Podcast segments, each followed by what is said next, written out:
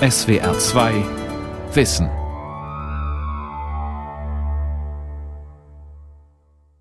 Hör, was der alte Reineke dir sagt, wenn auch nur der allerkleinste Zweifel an dir nagt. Füchschen, glaub ihm. We would say someone is hypocritical if this person considers it, um, say, okay for himself to wir würden eine Person als heuchlerisch bezeichnen, wenn sie es in Ordnung findet, in die Schüssel mit Süßigkeiten zu greifen, dies aber anderen nicht zugesteht. Es geht ums unredliche Predigen, darum, eine moralische Haltung zu vertreten, dieser aber dann selbst nicht zu folgen.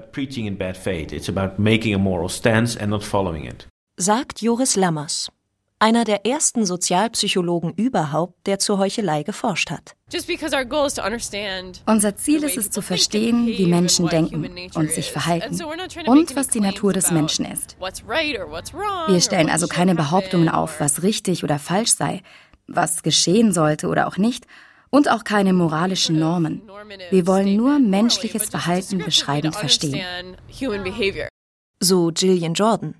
Auch sie eine der wenigen Forscherinnen, die aus psychologischer Sicht ergründen, was Menschen dazu bringt, das eine zu predigen und das andere zu tun, also zu heucheln. Die Psychologie der Heuchelei von Wolfgang Streitberger. Ein verschwarzt Kittelfüchschen nämlich ja in Acht. Er heuchelt Demut, doch er schielt nach der Macht. Er täuscht und trügt mit frommen Reden zarten predigt Wasser und trinkt selber Wein und redet dir Schuld und Sünden ein und wildert an der Brut im eigenen Garten. In seinem Lied Füchschen greift Reinhard May die uralte französische Fabel von Reineke Fuchs auf, die auch Goethe bearbeitet hat, und macht gleich noch Anleihen bei einem anderen großen Dichter.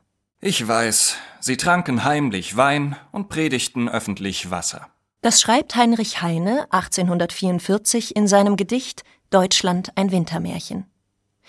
Literaten und Philosophen fanden in der Heuchelei über Jahrtausende reichlich Stoff zum Schreiben. Aber was genau ist Heuchelei? Auf alle Fälle etwas, das schon sehr lange die Gemüter bewegt. In einem zweieinhalbtausend Jahre alten Platon-Dialog spricht Platons Bruder Glaukon über Menschen, die nur dann Gutes tun, wenn es andere gerade sehen, heimlich aber ganz anders handeln. Sie heißen deshalb Glaukonier. Man kennt die Heuchelei auch als Doppelmoral. Die Kirche spricht von Scheinheiligkeit, und in der Bergpredigt, wie sie das Matthäusevangelium überliefert, mahnt Jesus Du Heuchler, Zieh zuerst den Balken aus deinem Auge, dann kannst du sehen und den Splitter aus deines Bruders Auge ziehen. Und im Koran heißt es in Sure 4 über solche, die ihren Glauben nur vortäuschen: Gott versammelt die Heuchler und Ungläubigen allesamt in der Hölle. Obwohl es offenbar um etwas zutiefst Menschliches geht, forschen Psychologen erst seit wenigen Jahren empirisch zum Thema Heuchelei. Diese Forschung ist vor allem in der Sozialpsychologie zu Hause und dort in ihrem Unterfeld der Moralpsychologie. Empirisch heißt, dass diese Psychologen mit Experimenten und Befragungen arbeiten.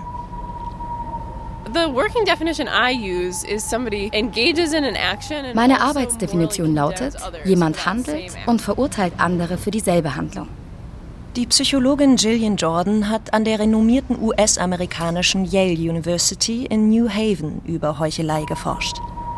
Im Garten eines Cafés im Herzen der Universitätsstadt fällt ihr ein Beispiel ein.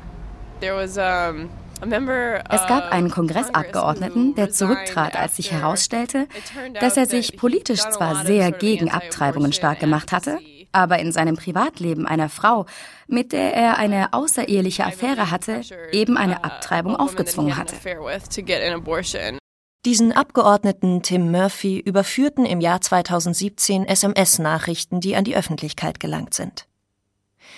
Die wissenschaftliche Erforschung der Heuchelei ist noch jung, so wie wohl die Mehrzahl der wenigen Forscherinnen und Forscher, die der Doppelmoral neuerdings psychologisch auf den Grund gehen. Zu ihnen zählt auch Alexa Weiß, die an der Universität Bielefeld forscht. Bei einer Tasse Kaffee in ihrem Büro nennt sie ein anderes Beispiel für Heuchelei.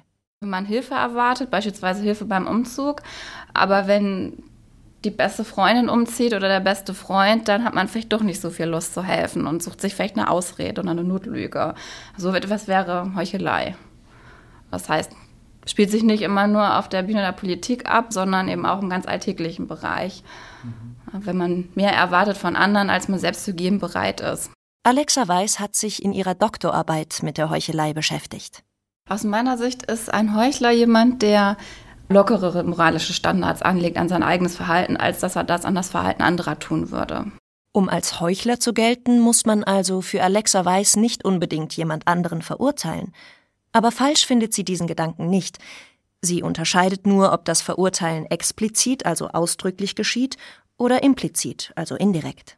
Auch wenn man kein so ganz explizites Urteil über Verhalten anderer Leute trifft, dann schwingt ja häufig implizit eben trotzdem mit, dass man Verhaltensstandards aufstellt, an die sich andere Leute halten sollen. Das heißt, das Urteil kann vielleicht auch eher implizit sein oder indirekt andere unter Druck setzen, so, oh, das ist jetzt unser Vorbild oder wir sollen uns in dieser oder jener Weise verhalten, ohne dass explizit ein Urteil über geschehenes Verhalten gesprochen wird. Immer salbungsvoll, immer verkorkst und geil, sorgt sich der schlimme Finger um dein Seelenheil, sieh ihn selbstgericht, die Teigenhände rein. If you condemn someone else, but then fail to condemn, say, a friend, you would also be a hypocrite. Jemand anderen zu verurteilen, dies aber bei einem Freund dann nicht zu tun, macht uns auch zum Heuchler. Der niederländische Wissenschaftler Joris Lammers ist Professor für Sozialpsychologie an der Universität Bremen. In seinem Heimatland und an der Universität zu Köln hat er intensiv über die Doppelmoral geforscht. Die Heuchelei, sagt er, dient immer dazu, sich selbst Vorteile gegenüber anderen zu verschaffen. Wenn der Heuchler Erfolg hat, geht das also stets auf Kosten anderer. In der Politik gilt es oft als ein Zeichen der Heuchelei, wenn man die andere Partei für ihre Taten verurteilt, aber bei der eigenen Partei für etwas Gleichartiges die Augen verschließt oder eine Entschuldigung findet. Dies ist eine Form von Heuchelei. Psychologen Jean Laurent und Brian Clark haben untersucht, was US-Amerikaner als Heuchelei empfinden und welche Formen davon als besonders schlimm. Sie befragten 300 Studierende und fanden sage und schreibe 546 unterschiedliche Definitionen von Hypocrisy, von Heuchelei. In den allermeisten geht es um Heinrich Heines Wasser predigen, aber selbst Wein trinken, also die Abweichung zwischen Moralpredigt und dem tatsächlichen Verhalten. Zum Beispiel, wenn der Kongressabgeordnete öffentlich gegen Abtreibungen wettert, aber seine eigene Freundin zu einem Schwangerschaftsabbruch drängt. Im Kern, so die Forscher, geht es bei Heuchelei immer um Inconsistency, also um Widersprüchlichkeit. Die Nummer zwei dessen, was in den USA zumindest als Heuchelei verstanden wird, ist es, wenn jemand bei unterschiedlichen Themen abweichende moralische Maßstäbe anlegt. Ein Vegetarier etwa, der aus Mitleid mit den Tieren das Fleischessen verurteilt, aber die sexuelle Ausbeutung von Kindern für entschuldbar hält. Drittens erscheint es als heuchlerisch, wenn auch nicht ganz so vielen, wenn jemand in seinen Handlungen moralische Widersprüche zeigt, ohne viel dazu zu sagen. Zum Beispiel zu Weihnachten in der Kirche fromme Lieder singt und danach seine Ehefrau verprügelt. Das englische Wort Hypocrisy stammt aus dem Altgriechischen. Das alte deutsche Verb heucheln bezeichnete einst ein Ducken wie ein Hund, ein Unaufrichtigsein. Philosophie und Theologie denken seit Menschengedenken über Heuchelei nach, die empirische Psychologie jetzt auch. Sie sammelt Daten, um sich ein Bild zu machen. Warum sind uns Heuchler so unsympathisch? Das fand die US-Psychologin Gillian Jordan mit wissenschaftlichen Online-Befragungen heraus. Für diese 2017 veröffentlichte Studie Why Do We Hate Hypocrites? Warum hassen wir Heuchler? ließ sie mit zwei Kollegen, je nach den Einzelthemen, 600 bis 700 Menschen befragen. Wir haben den Leuten eine Geschichte zum Lesen gegeben, in der jemand das Verhalten einer anderen Person verurteilt, das also als moralisch falsch empfindet. Und dann wollten wir von den Probanden zum einen wissen, wie sie diesen Menschen, der andere verurteilt, moralisch bewerten, aber auch, wie sie eine andere Person moralisch einschätzten, über die sie nur wenige Informationen hatten. In der Studie drehte es sich um ein erfundenes Dilemma. Ein Sportler, der selbst Dopingmittel einnimmt, aber andere, die sich dopen, genau dafür verurteilt. Gleich die erste Teilstudie kam zu einem unerwarteten Ergebnis. Die Leute halten denjenigen, der verurteilt, zunächst einmal für moralischer als die zufällig ausgewählten anderen Personen. Die Tatsache des Verurteilens anderer als solches lässt also einen Menschen als moralischer erscheinen.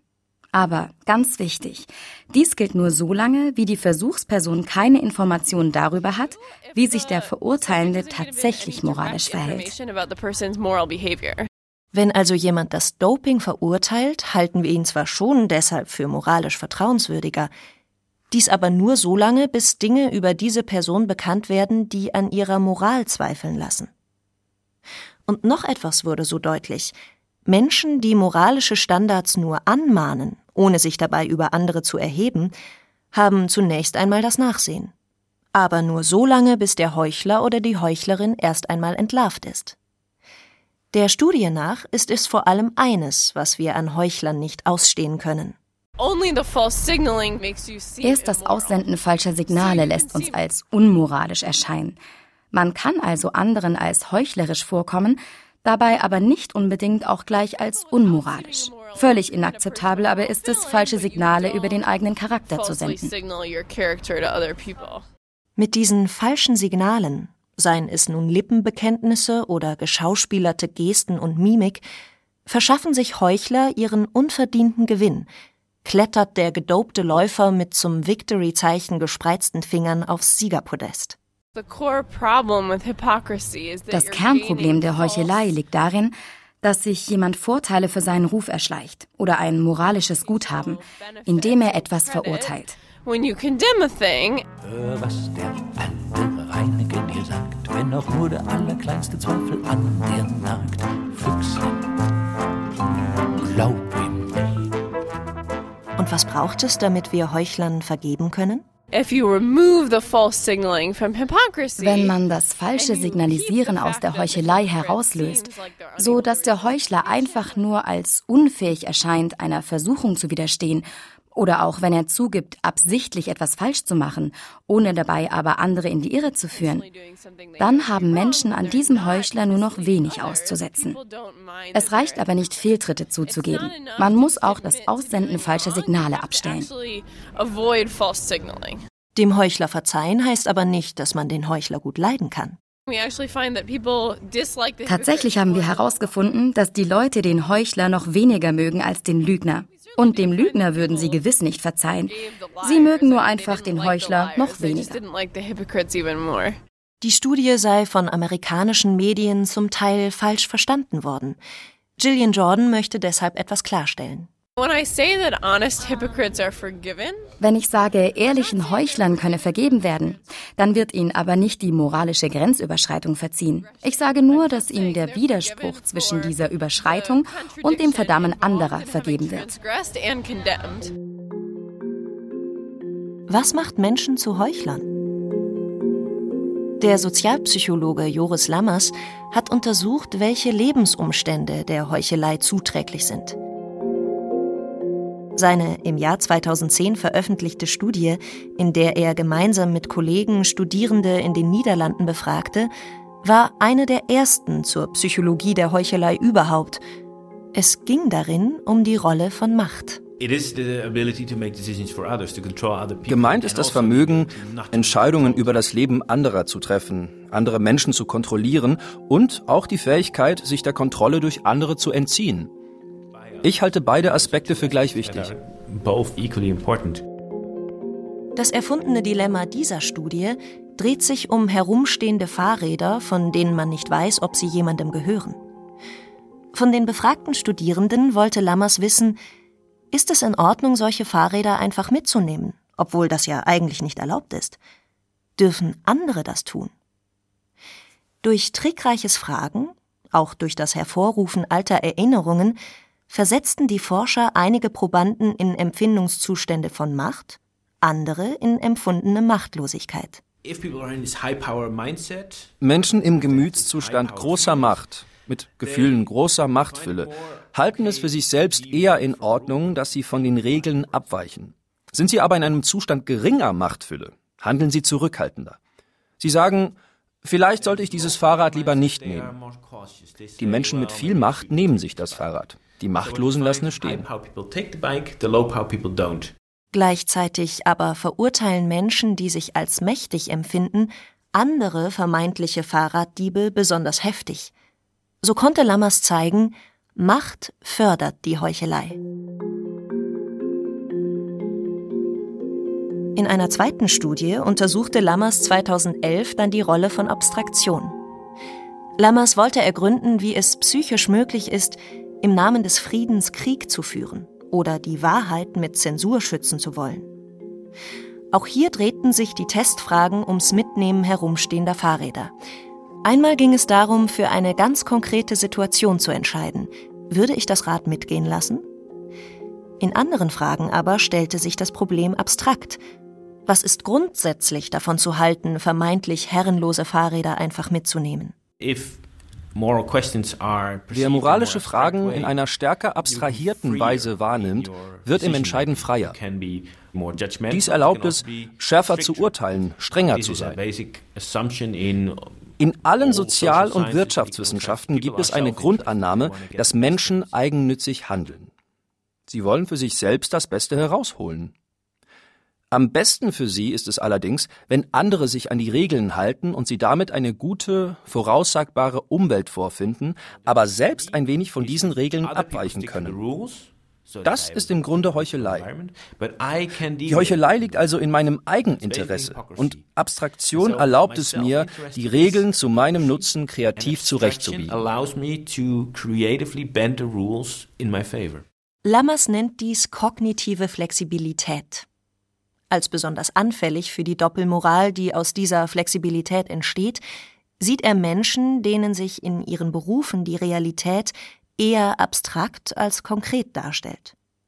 Also vor allem über Gesetzestexte, Berichte, Statistiken oder Daten.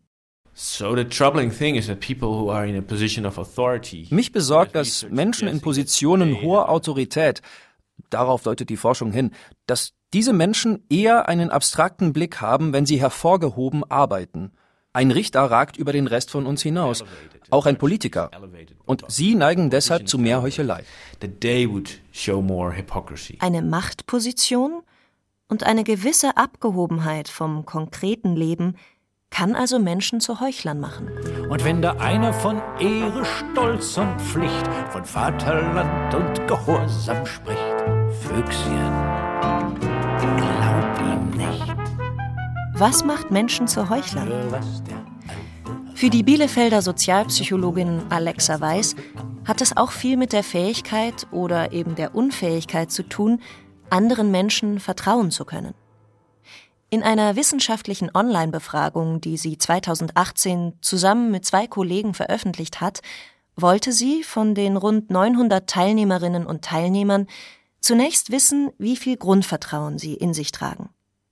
Im zweiten Schritt konfrontierte sie die Versuchspersonen dann mit kniffligen moralischen Fragen, zum Beispiel, ob man versehentlich zu viel erhaltenes Wechselgeld zurückgeben soll. Unsere Studien zeigen, dass Personen, die anderen Menschen misstrauen, zum Beispiel einem Kollegen, dass die eben eine stärkere Doppelmoral zeigen und ihr eigenes Verhalten, ja, weniger streng beurteilen als das Verhalten anderer Personen. Wer dem Kollegen misstraut, findet es also eher in Ordnung, das von ihm zu viel erhaltene Wechselgeld zu behalten, nachdem eben dieser Kollege gerade für alle Mittagessen eingekauft und das Geld dafür ausgelegt hatte.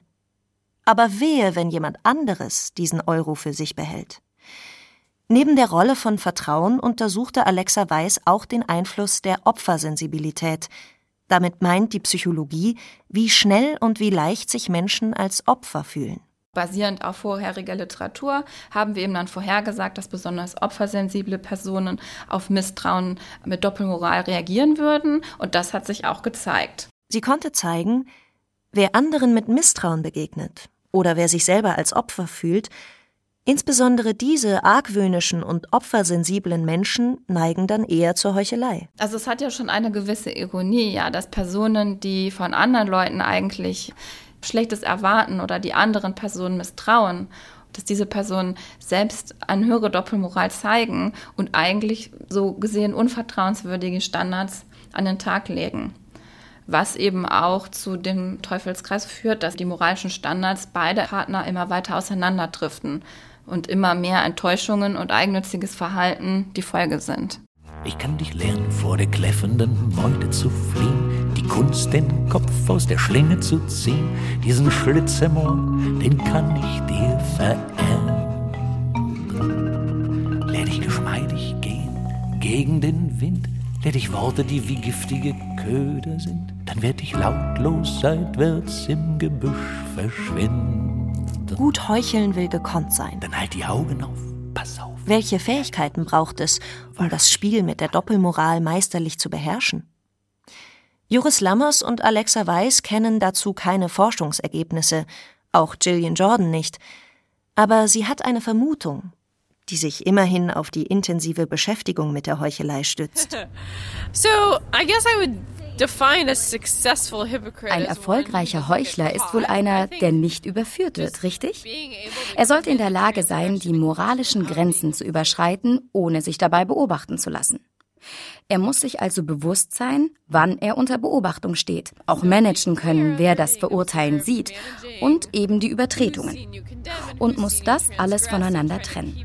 Es sind diese Fähigkeiten, wie man sie seit Machiavelli kennt just Machiavellian traits would help you pull off not getting caught. Aber haben ausgeprägte Heuchler vielleicht nicht nur Fähigkeiten, sondern vor allem auch Defizite? Fehlt es ihnen psychisch an etwas? Also ein Defizit, wenn man so will, wäre zum Beispiel, wenn man sich selbst nicht so gut im Griff hat, also wenn man sehr impulsiv ist und geringe Selbstkontrollfähigkeiten besitzt. Und das führt schon dazu, dass man sich eher unmoralisch verhält. Heuchelei, wenn sie erst einmal erkannt ist, kann von anderen als Verhaltensauffälligkeit empfunden werden. Ist sie damit unter Umständen auch pathologisch, also eine psychische Erkrankung? Oh no, and I think the point is even made that Oh nein. Es wird ja meines Wissens auch schon argumentiert, dass jeder dann und wann wenigstens ein wenig heuchelt. Und dass wir ohne diese Fähigkeit die Moral gar nicht erst aufrechterhalten könnten. Wenn wir alle uns immer perfekt an die eigenen moralischen Standards halten würden, wäre es schwierig, eine funktionale Gesellschaft zu haben. Auch wenn Heuchler sich selbst nicht an die moralischen Standards halten, bringen sie diese, wenn sie den moralischen Zeigefinger erheben, anderen doch immer wieder in Erinnerung. Ich kann mir vorstellen, dass die Heuchelei eben genau das leisten kann, dass sie die abstrakten Maßstäbe, denen man gar nicht immer genügen kann, dass man die hochhält und damit auch nicht verwässern lässt, auch wenn man selber es vielleicht nicht immer schafft oder möchte, sich dementsprechend zu verhalten. Der Heuchler verschafft sich zwar Vorteile, aber zahlt auch einen Preis.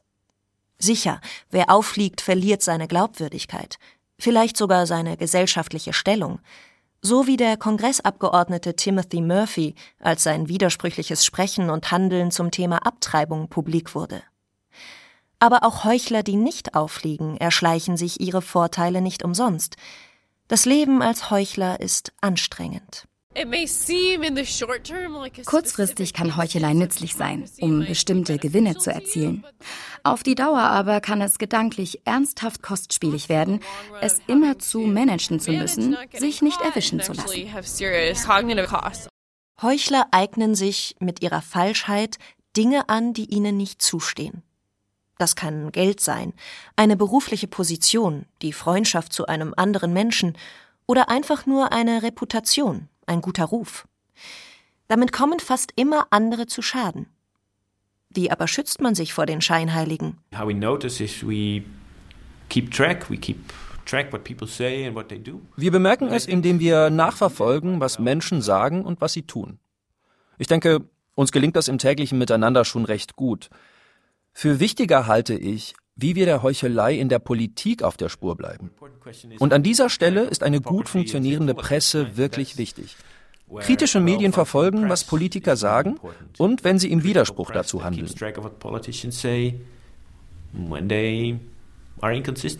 Solange man mit Menschen zu tun hat, ist es kaum möglich, sich vor Heuchlern zu schützen, wenn man sich so unsere Forschung anschaut.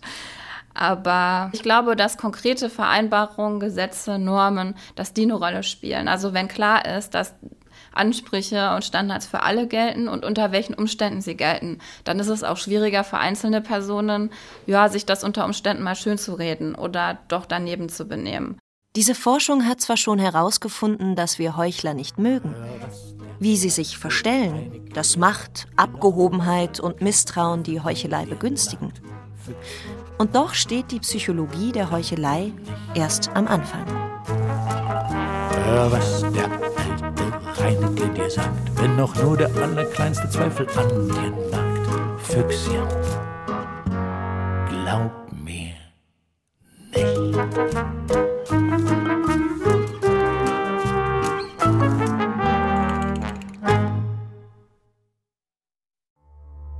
Die Welt verstehen.